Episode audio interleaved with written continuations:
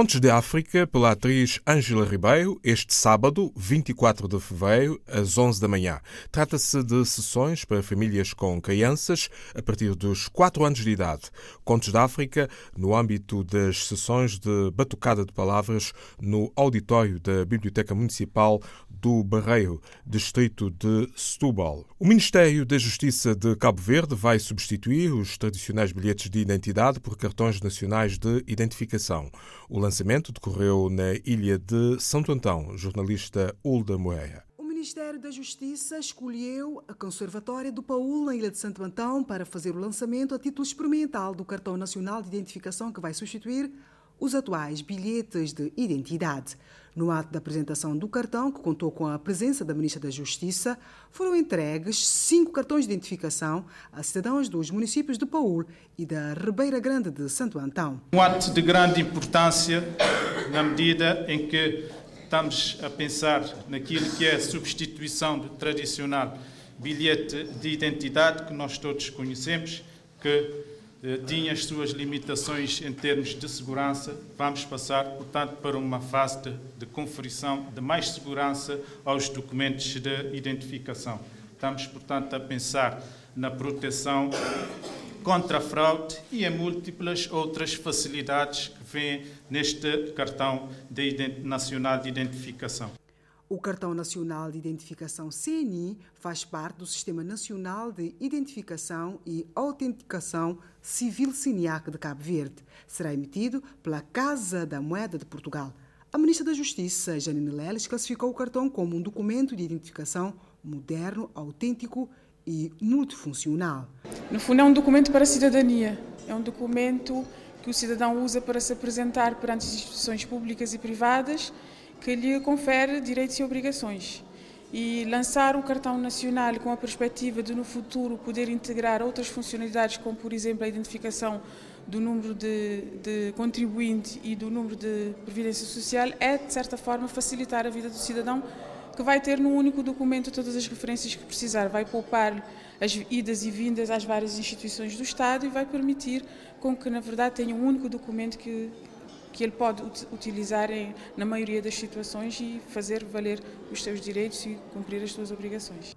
O Ministério da Justiça espera que até o final do ano seja expandida a emissão do Cartão Nacional de Identificação por todas as ilhas e diáspora e no próximo ano começar com a substituição dos atuais bilhetes de identidade emitidos desde 1957, ou seja, ainda durante a vigência do regime colonial. Novo documento de identificação civil em Cabo Verde para os seus cidadãos nacionais. Também em Cabo Verde, o Executivo apresentou o Plano Estratégico de Desenvolvimento Sustentado 2017-2021 aos parceiros internacionais. Para o efeito, o vice-primeiro-ministro, Olavo Correia, igualmente o titular da pasta das Finanças, revelou que o país necessita de 360 milhões de euros. Jornalista Nélio dos Santos, da delegação da RTP. O vice-primeiro-ministro reuniu-se com o corpo diplomático acreditado no país para anunciar que Cabo Verde precisa de cerca de 360 milhões de euros para a implementação do Plano Estratégico de Desenvolvimento Sustentado até 2021. Olavo Correia avançou que no próximo mês de maio o governo vai realizar uma mesa redonda para garantir esse financiamento. O Plano Estratégico de Desenvolvimento Sustentado tem como objetivos o crescimento econômico sustentável, o desenvolvimento humano e a inclusão social. Por isso, todos são convocados para essa empreitada. Nacionais, estrangeiros, comunidade internacional, ONG. A ideia do governo é transformar Cabo Verde num país plataforma no Atlântico Médio para garantir a sua inserção na economia mundial. Para tal, o país precisa de crescer. Se Cabo Verde crescer 10% e Maurício, Seychelles e Singapura crescerem 4%, precisaremos de cerca de 20 anos para atingir o rendimento per capita das Maurícias, de quase 30 anos das Seychelles, de quase 50 anos para atingir um rendimento per capita de Singapura. Isso demonstra que, não obstante o progresso que fizemos até agora, estamos ainda muito longe do nosso potencial. Cabo Verde quer crescer e reduzir as assimetrias regionais e a pobreza. Temos mais de 170 mil pessoas que vivem na pobreza em Cabo Verde e mais de 50 mil pessoas que vivem na pobreza absoluta a incidência da pobreza é muito maior no mundo rural do que no mundo urbano. O que denota também aqui um elemento essencial para o nosso futuro que tem a ver com as assimetrias regionais e sociais que devem ser vencidas. Durante o encontro, o vice-primeiro-ministro anunciou que o Banco Mundial acabou de aprovar uma linha de financiamento no montante de 15 milhões de dólares para o financiamento das micro, pequenas e médias empresas cabo-verdianas. O governo cabo-verdiano apresentou o plano de desenvolvimento com estratégias e sustentabilidade ao corpo diplomático acreditado no arquipélago. Prevista para maio próximo uma mesa redonda sobre esta iniciativa. A cooperação militar foi o principal motivo da visita do ministro da Defesa de Portugal a Moçambique. Azeredo Lopes foi recebido pelo homólogo Atanásio Ntumuki, como reporta o jornalista Pedro Martins, da delegação da RTP. Da Defesa de Portugal. À sua frente está a parada das Forças Armadas de Defesa de Moçambique. Foi com honras militares, ainda para mais tratando-se de um ministro da Defesa Nacional, que Azeredo Lopes foi recebido no Estado-Maior-General das Forças Armadas de Moçambique. Uma visita oficial que acontece poucos dias depois de consideráveis avanços nas negociações entre Frelimo e Renamo, tendo em vista um terceiro tratado de paz no país tudo aquilo que signifique reconciliação e que signifique uh, o termo de um processo que foi doloroso para um país tão amigo é evidentemente visto como muito positivo por Portugal e por isso também, Sr. Ministro, permita-me que através de si felicite o Sr. Presidente da República, porque também tive ocasião de ler atentamente a sua intervenção de 7 de Fevereiro e devo dizer que, como cidadão, só pode ficar muito feliz quando as notícias são boas naqueles e para aqueles que são nossos amigos. Este não é um projeto acabado. O que falta agora é o desarmamento, significa assuntos militares, desarmamento, acantonamento e a sua integração. Estou a referir os guerrilheiros da Renam. Portanto, para nós podemos falar tradicionalmente de que quando chove e recebe visita é uma boa sorte. Muito obrigado. Uma analogia de Atanásio Mutemuk ao facto de ter sido numa manhã chuvosa de segunda-feira que Azeredo Lopes chegou a Maputo. Isto para uma visita que teve como ponto alto a assinatura de um novo programa quadro no domínio da defesa até 2021 entre Moçambique e Portugal. Temos a cooperação em termos da formação e nós temos os nossos oficiais a formar-se em Portugal e temos instrutores oficiais portugueses nas nossas instituições de ensino superior militar. Uma cooperação assinalada simbolicamente pelo Ministério da Defesa de Portugal com a oferta de 10 lanchas à Marinha de Guerra de Moçambique para garantir, através de patrulhas, a segurança da costa litoral.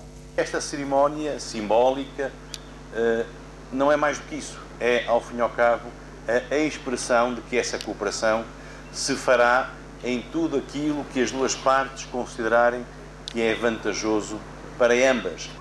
Foi o primeiro de cinco dias de visita oficial de Azeredo Lopes a Moçambique, mas talvez o mais importante do Ministro da Defesa, que assinou nesta segunda-feira o acordo de cooperação com o Ministério da Defesa moçambicano até 2021. Uma visita que vai agora prosseguir com passagens por Nampula, onde irá visitar a Academia Militar e também a Ilha de Moçambique, cidade completa 200 anos de existência em 2018. A cooperação bilateral luso-moçambicana no domínio militar cada vez mais estreita.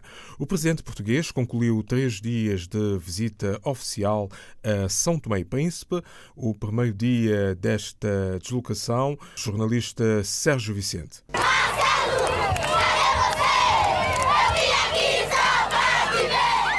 Ao calor da terra junta-se o calor dos afetos.